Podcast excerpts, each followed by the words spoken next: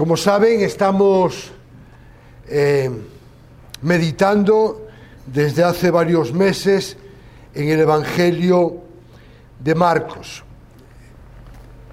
Y como hemos explicado en otras ocasiones, a través del Evangelio o en el Evangelio de Marcos estamos viendo el ministerio de Jesús a través de los ojos del apóstol Pedro. Pedro es el que le está dando la información, ¿verdad?, al evangelista para poder transmitir aquellas cosas que Pedro vio y vivió.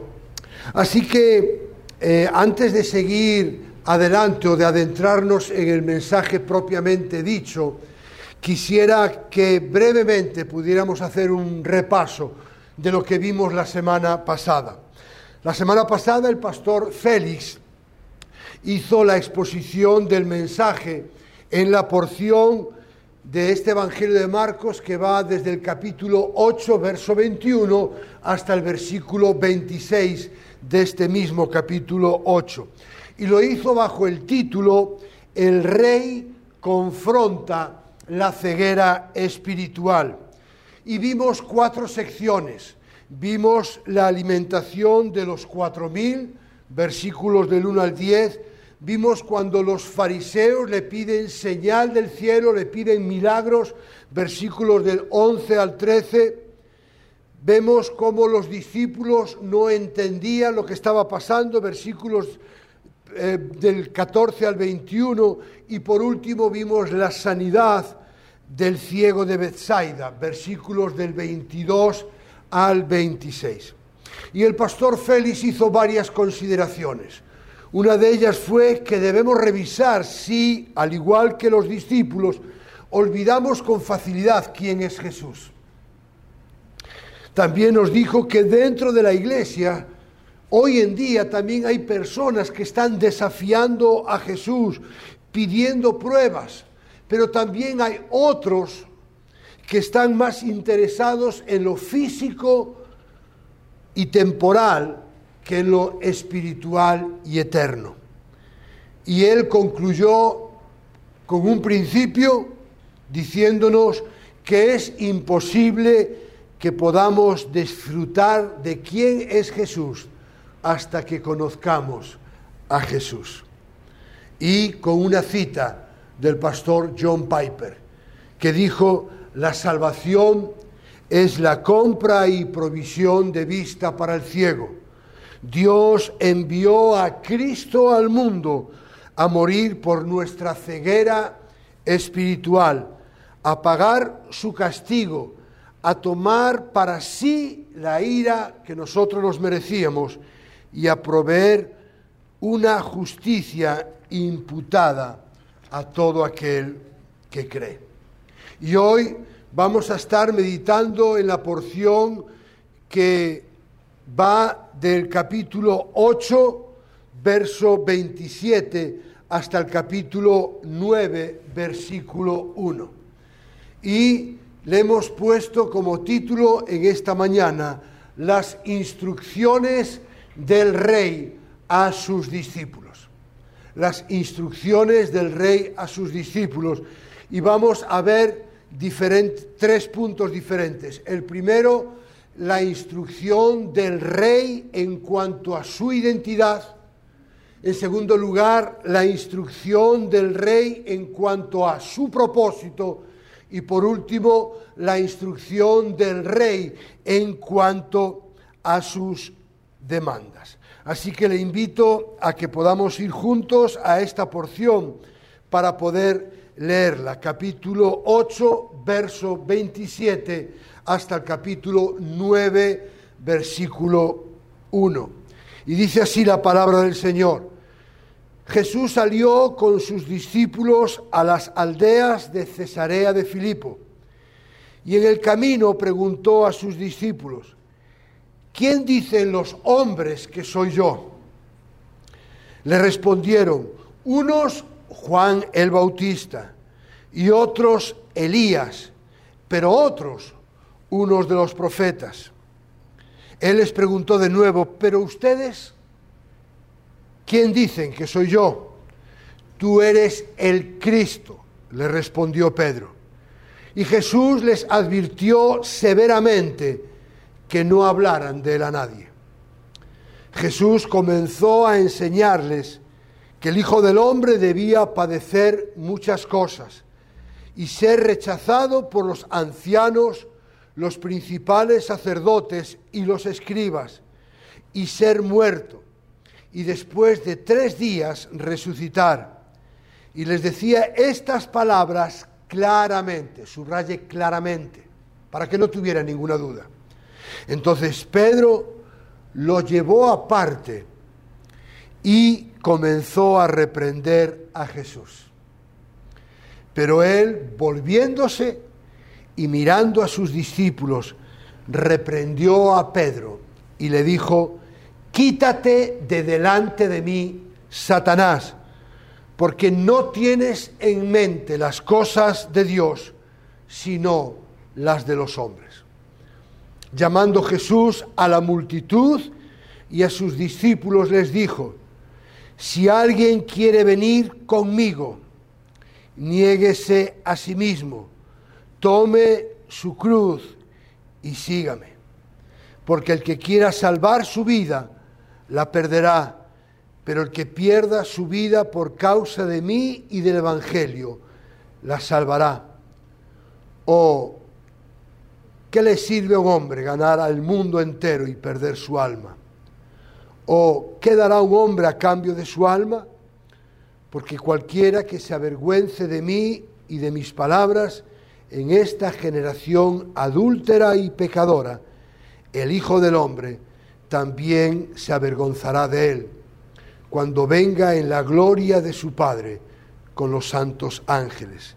Y Jesús les decía, en verdad les digo que hay algunos de los que están aquí, que no probarán la muerte hasta que vean el reino de Dios después de que haya venido con poder.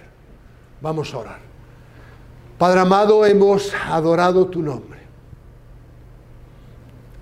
Te hemos exaltado, glorificado. Y ahora, Señor, nos acercamos a tu palabra y lo hacemos con humildad, con mansedumbre, reconociendo nuestra necesidad de ti, reconociendo nuestra necesidad de ser instruidos por tu palabra. Y yo de manera personal me pongo delante de ti reconociendo que necesito de manera sobrenatural tu auxilio, tu dirección y tu iluminación para poder transmitir de manera fiel aquello que tú has revelado en tu palabra. Háblanos en este día y que salgamos de este lugar impactados y transformados por el poder de tu palabra. En el nombre de Jesús. Amén. Ok, ahora este relato pega un giro, ¿verdad?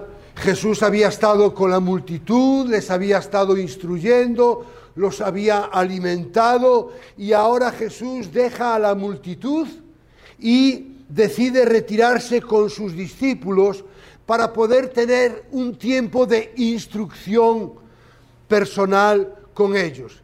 Dice Marcos que Jesús salió con sus discípulos a las aldeas de Cesarea de Filipos, versículo 27. Y es durante el camino, durante ese trayecto que va con ellos, en el cual Jesús comienza a darles diferentes instrucciones. Y lo primero que vamos a ver es la instrucción que Él da en cuanto a su propia identidad. Y empieza esta instrucción de Jesús como buen rabino con una pregunta. Y les dice, bueno, ¿quién dicen los hombres que soy? Es decir, ¿qué piensa la gente de mí? Ahora, no debemos malinterpretar esta pregunta de Jesús. Normalmente si usted y yo hiciéramos esta pregunta y yo le preguntara a Félix, oye Félix, mira, ¿qué piensa la gente de la iglesia de mí? Probablemente lo haría porque estoy preocupado de que puedan tener una buena opinión de mí.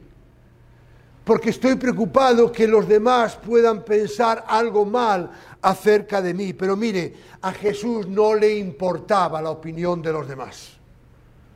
En el sentido de qué? De que Jesús no buscaba ni la alabanza, ni la aprobación, ni tampoco las opiniones de los demás iban a condicionar el ministerio de Jesús.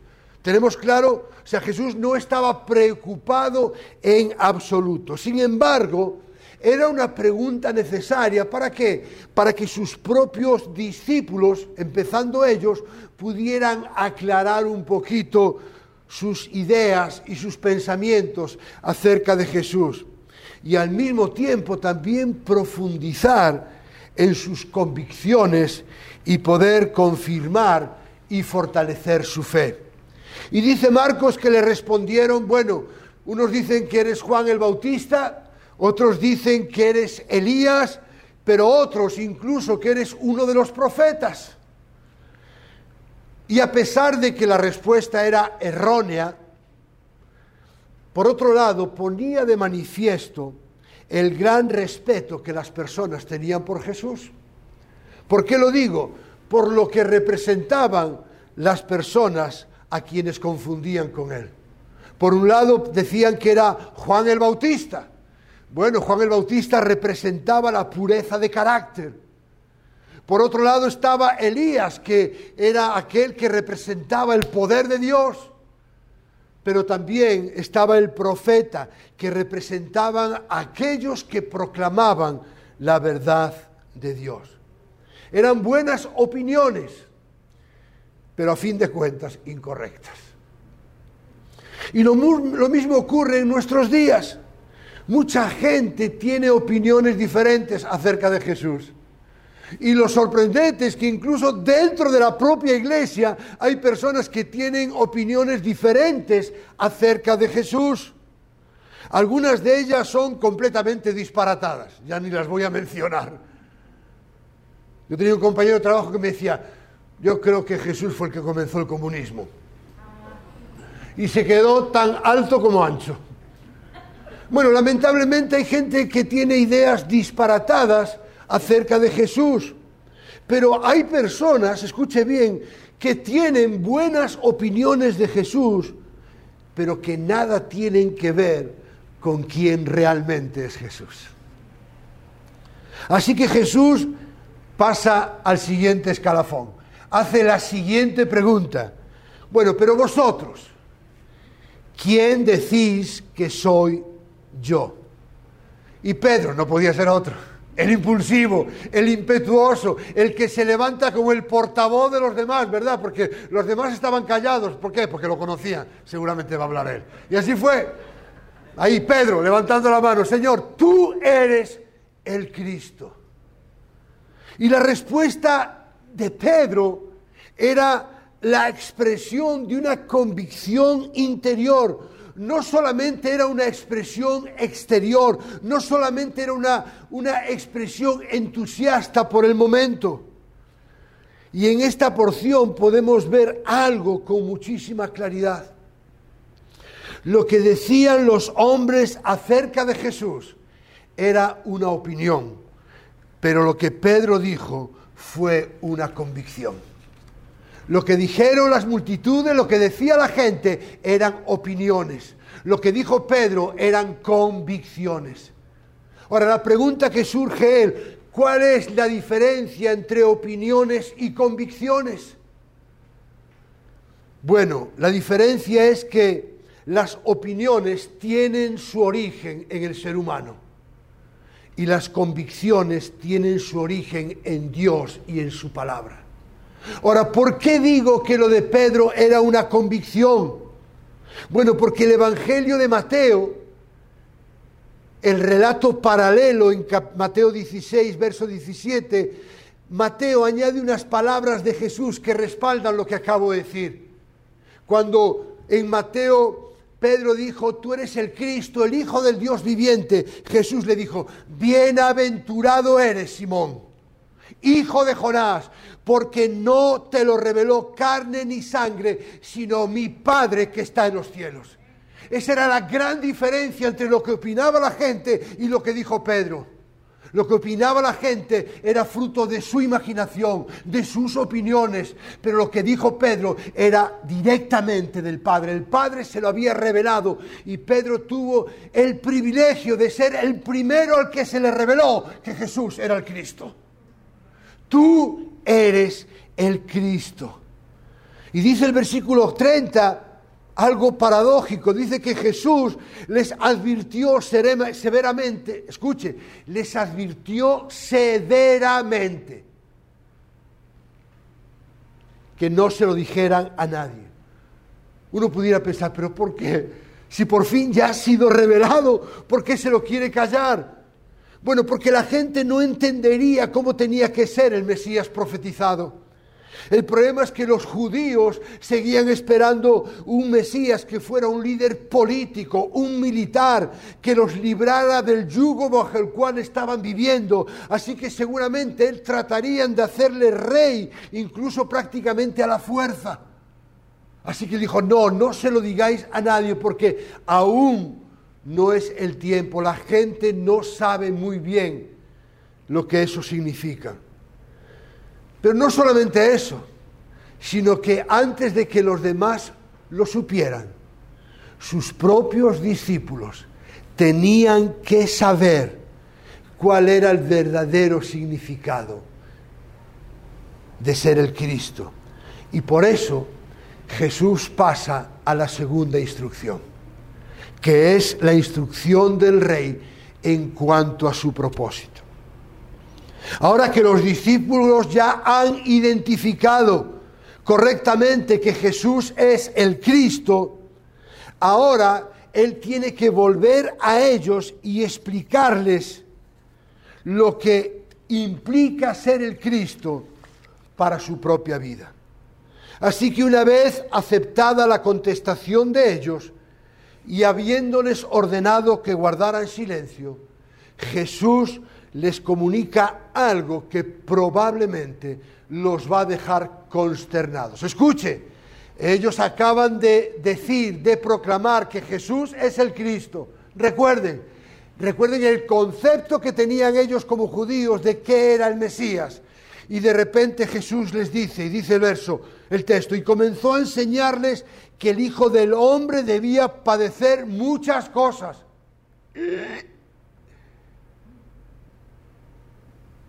y ser rechazado por los ancianos, los principales sacerdotes y los escribas y ser muerto. Y después de tres días resucitar. Y dice, y les decía estas palabras claramente. Veamos la secuencia. Pedro acaba de decir, tú eres el Cristo. Recordemos el concepto que ellos tenían del Mesías. Y de repente les dice, primero, que debía padecer muchas cosas. La reina Valera del 60 dice que le era necesario, escuche bien, no había opción, le era necesario al Hijo del Hombre padecer mucho. También que sería rechazado por los ancianos, principales sacerdotes y los escribas, es decir, aquellos que constituían el Sanedrín, la élite religiosa, que iba a ser muerto, que iba a resucitar. Y estoy absolutamente convencido de que estas palabras de Jesús les debieron sonar extrañas a los discípulos. Pero no puede ser. ¿Cómo es posible que Él sea el Cristo? ¿Cómo es que Él acepte que es el Mesías y al mismo tiempo nos esté diciendo lo que le va a ocurrir? Aquel que había sanado enfermos, aquel que había liberado endemoniados, aquel que había resucitado a la hija de Jairo, aquel que había alimentado a las multitudes, tenía que sufrir y tenía que morir. Ahora, ¿a qué se refería Jesús cuando dijo que le era necesario padecer mucho, morir y resucitar. Quiero leer una cita que tienen ahí de John Charles Riley, un obispo anglicano del siglo XIX que dijo, su muerte y pasión eran necesarias con el fin de hacer expiación por el pecado del hombre. Sin derramar su sangre no podía haber remisión de pecados. Sin el sacrificio de su cuerpo en la cruz, la santa ley no podía ser satisfecha. Le era necesario morir para hacer posible la reconciliación a pesar de la iniquidad. Le era necesario morir porque sin su muerte como ofrenda propiciatoria, los pecadores nunca podrían tener vida. Le era necesario padecer porque sin sus sufrimientos vicarios nuestros pecados nunca podrían ser quitados. En una palabra, le era necesario ser entregado por nuestras transgresiones, morir y resucitar para nuestra justificación. Y esas mismas palabras las dijo el apóstol Pablo en su carta a los romanos, capítulo 4, verso 25, dice que nuestro Señor fue entregado, por, escuche bien, por causa de nuestras transgresiones. El Señor fue entregado por causa de sus transgresiones, por causa de mis transgresiones, y resucitado para nuestra justificación, para que el Padre pudiera declararnos justos, aun cuando no lo éramos, Cristo tuvo que morir por esas transgresiones. Y como no podía ser de otra manera, aparece nuevamente Pedro el Bocotas. Además un atrevido, ¿verdad? Porque no dice, bueno, mira, quería decirte algo, no dice, entonces Pedro llegó aparte y comenzó a reprender a Jesús. Imagínense qué atrevido. Yo me bajé, pero tú, estás loco, ¿pero qué estás diciendo? O sea, eres el Mesías, lo acabo de decir, y de repente nos dices que sí, y ahora me vienes con estas. No, chico, tú estás mal. Ahora, en cierto modo, estas palabras de Pedro, por un lado nos, habían, nos, nos revelan perdón, que le había sido revelado que él era el Mesías. El problema era que Jesús acababa de decirles o acababa de compartirles una idea que era totalmente contraria al concepto que ellos tenían de Mesías. Ahora, pero no es menos cierto, porque es cierto que criticamos mucho a Pedro, pero lo que muestran las palabras de Pedro es una verdadera preocupación y amor por su maestro. Y, ante las palabras de Pedro, dice Marcos que Jesús volviéndose, escuche bien, es interesante porque Marcos dice, volviéndose, pero dice que fue mirando a todos los discípulos, para que no les quedara ninguna duda a ninguno de ellos. Volviéndose y mirando a sus discípulos, reprendió a Pedro y le dijo, quítate de delante de mí, Satanás,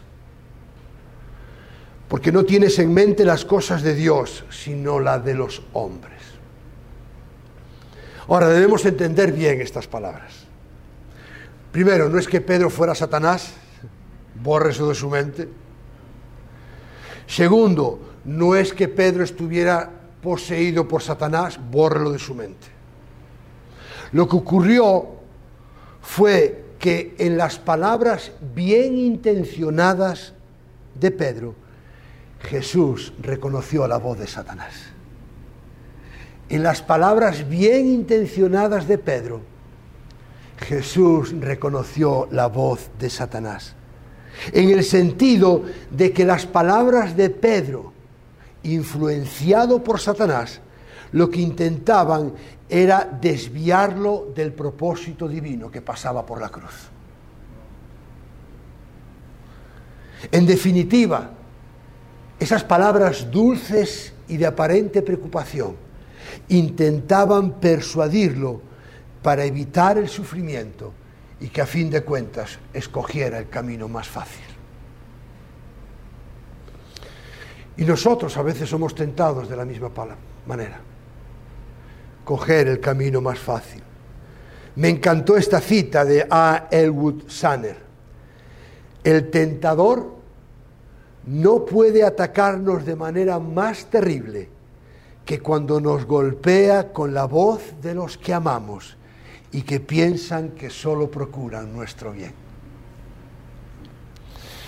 La semana pasada, hablando con alguien, no voy a decir quién, porque algunos lo puede que lo conozcan, pues le dije que iba a ser abuelo, ¿verdad?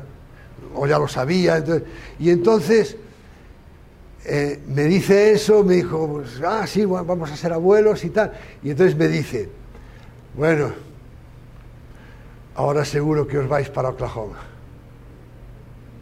Y me acordé de Jesús y casi le digo, apártate de mí, Satanás.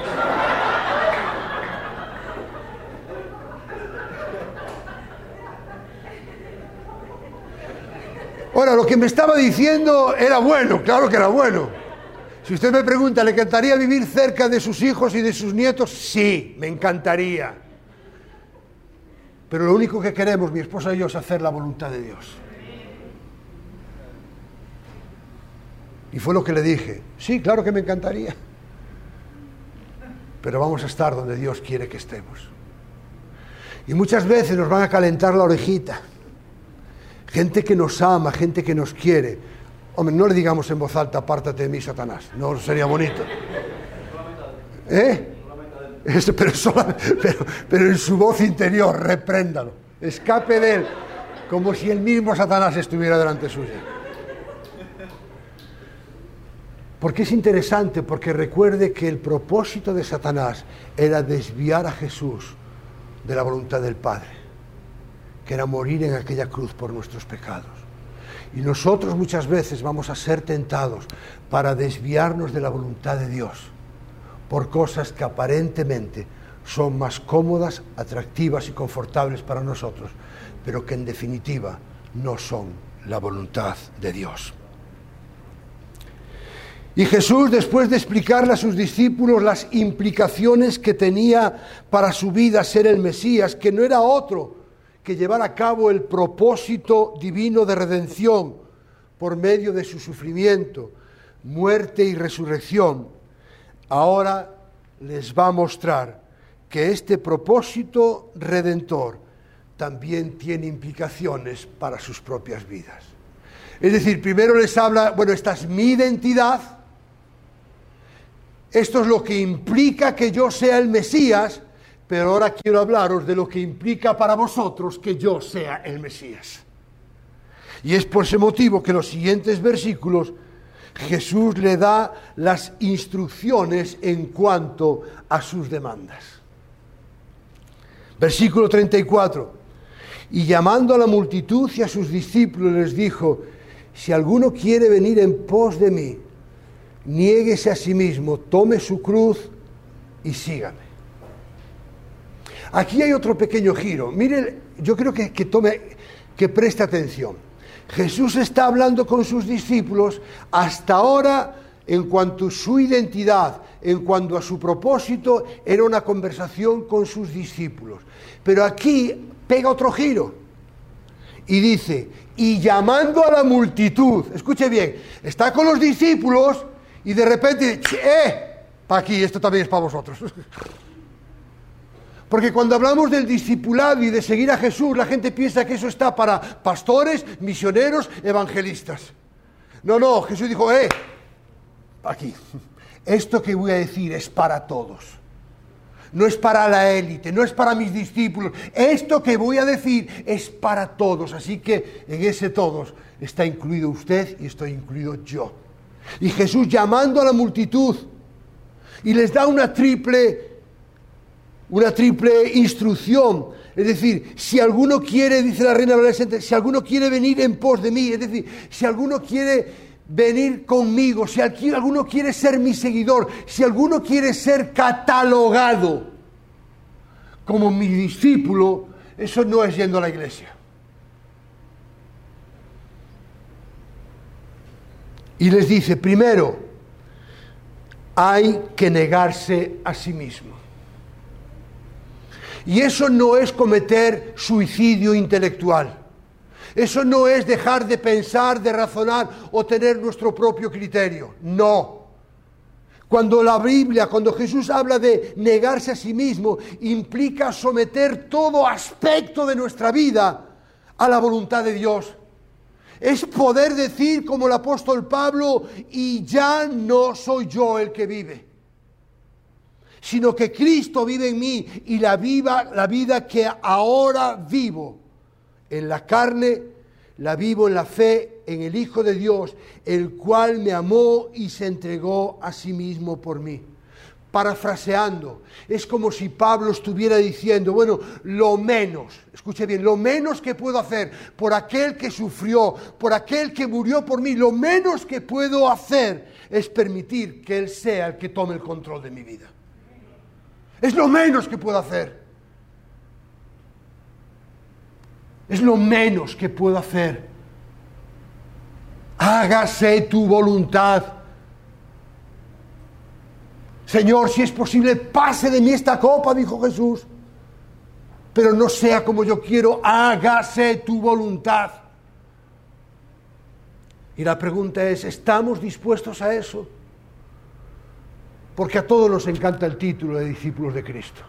Nos encanta y vamos con camisetas y versículos y ponemos el pececito en el coche. Eso está muy bien.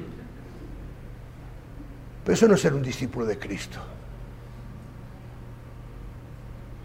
Es estar dispuestos a negarnos a nosotros mismos. Es estar dispuestos a estar en una encrucijada y decir, Señor, yo reconozco que me encantaría hacer esto, que yo haría esto, pero Señor, hágase tu voluntad porque es lo mejor que nos puede ocurrir, porque la voluntad de Dios es buena, es agradable y es perfecta. Pero miren lo que dice Pablo Romanos, no os conforméis a este siglo. Es decir, no, no, permitáis que el mundo en el que vivís sea vuestro molde. No os conforméis a este siglo, sino transformaos por medio de la renovación de vuestro entendimiento, para que comprobéis así cuál sea la buena voluntad de Dios, agradable y perfecta. Necesitamos renovar nuestra mente cada día. Tome su cruz. Lucas añade un detalle, tome su cruz cada día. No es, no, no, es cada día. Ahora, tomar la cruz es algo voluntario pero implica poner la voluntad de Dios por encima de la nuestra, aunque ello traiga consigo el sufrimiento, la muerte misma. Qué fácil es ser cristianos en Puerto Rico. Qué fácil es ser cristiano en Estados Unidos. Qué fácil es ser cristiano en tantos y tantos lugares. La pregunta es, ¿seríamos igual de alegres y gozosos? si nuestras vidas o las de nuestras familias estuvieran en juego? Y síganme. Seguirle toda la vida en obediencia. Nunca olvidaré el día que yo acepté el llamado de Dios.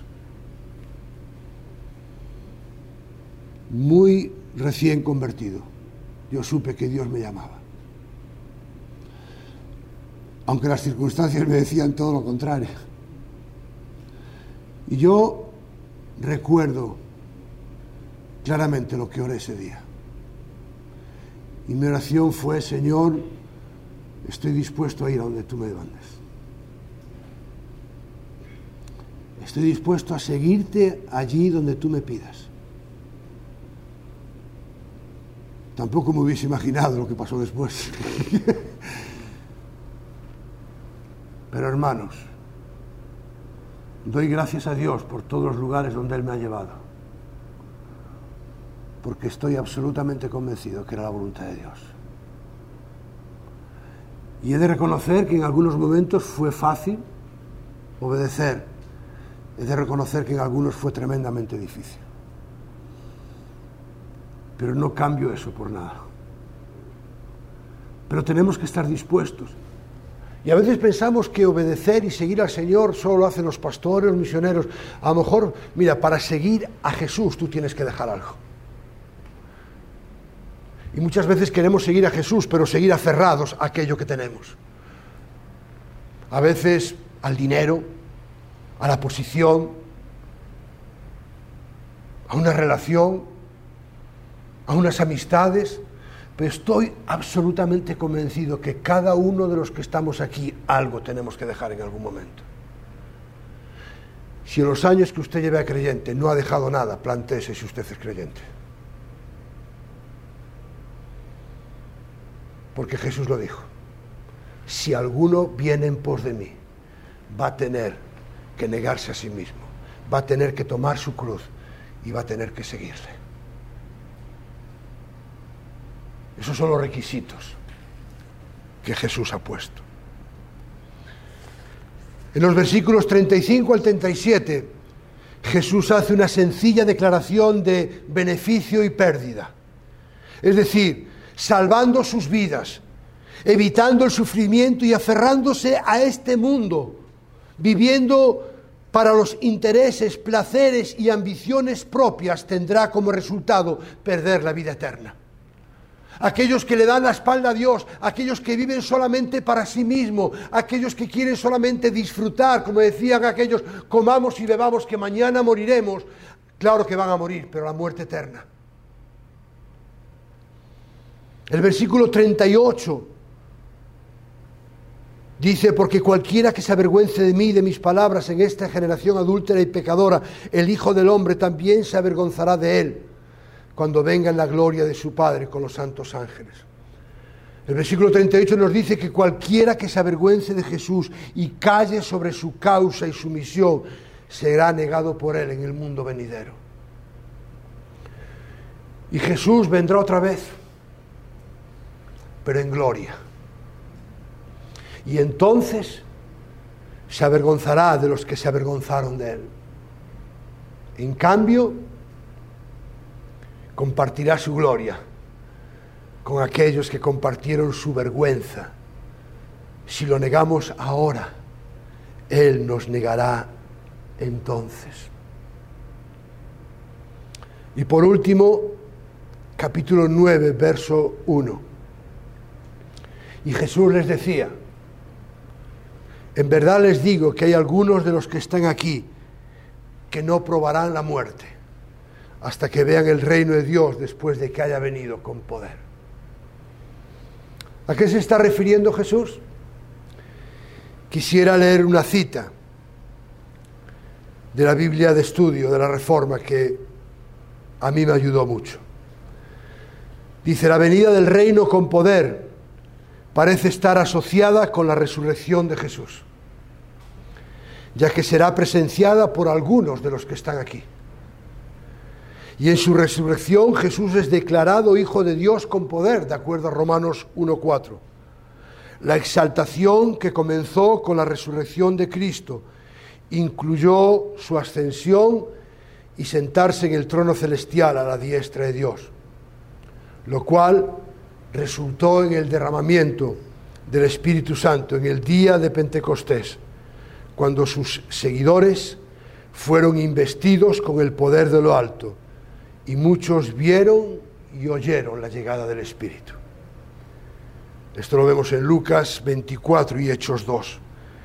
Y la transfiguración que sigue inmediatamente a esta declaración podría ser un cumplimiento inmediato de las palabras de Jesús, dado que anticipa la manifestación del poder de su resurrección y su gloria divina. Conclusión, ¿quién es Jesús? Ahora, ¿por qué es tan importante la respuesta a esta pregunta? Básicamente, porque la respuesta que cada persona dé a esta pregunta determinará su destino eterno. Repito, la respuesta que cada persona dé a esta pregunta determinará su destino eterno. La respuesta correcta es el Cristo, el Mesías, el Hijo del Dios viviente.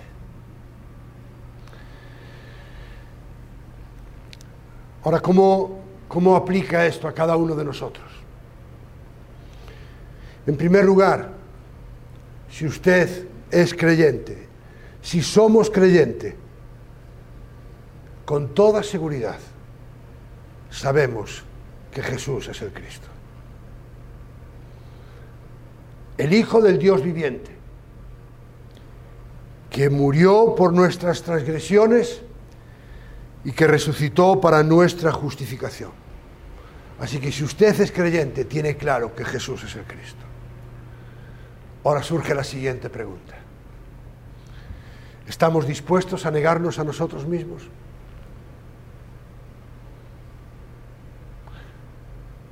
¿Hay algo que usted no se está negando?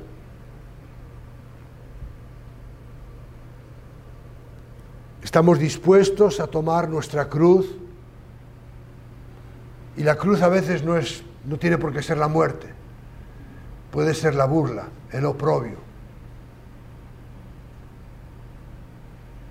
Probablemente la persona que más me ha insultado por ser creyente fue mi padre. Uno tiene que estar dispuesto a sufrir eso. Porque a veces queremos quedar bien con el mundo y quedar bien con Dios. Y le garantizo que la luz y las tinieblas son incompatibles. Así que si usted solamente quiere agradar al mundo, le garantizo que acabará desagradando a Dios. ¿Estamos dispuestos a seguirle a donde Él nos guíe? ¿Estamos dispuestos a seguirle dejando aquellas cosas que Él nos pide que dejemos? Sería bueno que en esta semana pudiéramos reflexionar sobre esa pregunta. Pero a lo mejor usted que está aquí o alguien que nos pueda escuchar por las redes sociales no es creyente. Así que le hago la misma pregunta. ¿Quién es Jesús? Porque a lo mejor usted puede tener una buena opinión de Jesús, incluso generosa hacia su persona. Pero aún así la respuesta puede ser incorrecta. Recuerde, si usted no es creyente, la respuesta que dé a esta pregunta determinará su destino eterno. Pero quiero decirle algo, no es solamente una respuesta intelectual porque estoy convencido que muchas personas dirían que Jesús es el Cristo y se van a ir derechitos al infierno. Recuerde, Señor, en tu nombre, Jesús dijo, en aquel día vendrán muchos y me dirán, en tu nombre, hemos hecho esto, apartaos de mí, nunca os conocí. Así que no es una creencia intelectual de que Jesús es el Cristo. Recuerde que Jesús dijo que le era necesario sufrir, morir y resucitar al tercer día. ¿Por qué? Por causa de nuestro pecado. Ese es el gran problema, nuestro pecado. Así que si alguien dice que Jesús es el Cristo, puede haber dos opciones. O porque lo ha escuchado o porque ha crecido con esa idea, entonces no le valdrá de nada. O porque se ha arrepentido de sus pecados y ha creído que Jesús es el precio que Dios pagó por sus transgresiones. Y escuche, no hay plan B. No había plan B para Jesús y no lo hay para usted. Si Jesús murió por sus pecados, Él era el único plan. El único plan en respuesta a ese sacrificio es el arrepentimiento y la fe. Recuerde las primeras palabras registradas de Jesús en el Evangelio de Marcos. Las primeras. El tiempo se ha cumplido el reino de los cielos se ha acercado. Arrepentíos y creed en el Evangelio. Así que si usted es creyente, se está negando, está tomando su cruz y está dispuesto a seguirle. Y si usted no es creyente, se ha arrepentido de sus pecados y creído en Jesús, oro al Señor para que si hay alguien que no es creyente en este lugar, pueda ser convencido por el Espíritu Santo, arrepentirse de sus pecados y creer en Jesús como su Señor y como su Salvador. Vamos a orar. Padre amado, te damos gracias. Gracias por tu palabra. Señor, gracias porque de la misma manera que lo hiciste hace dos mil años, también en esta mañana hemos sido instruidos en cuanto a quién tú eres. Hemos sido instruidos en cuanto a tu propósito redentor. Y hemos sido instruidos en cuanto a las demandas que tú nos haces a cada uno de nosotros. Señor, que cada uno de nosotros podamos meditar en este mensaje, que podamos ser honestos en aquellas preguntas que tenemos que responder,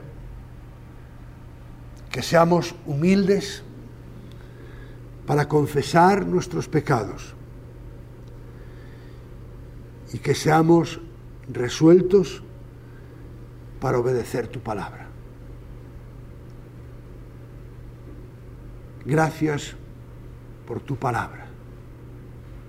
Bendito y alabado seas en el nombre precioso de Jesús. Amén.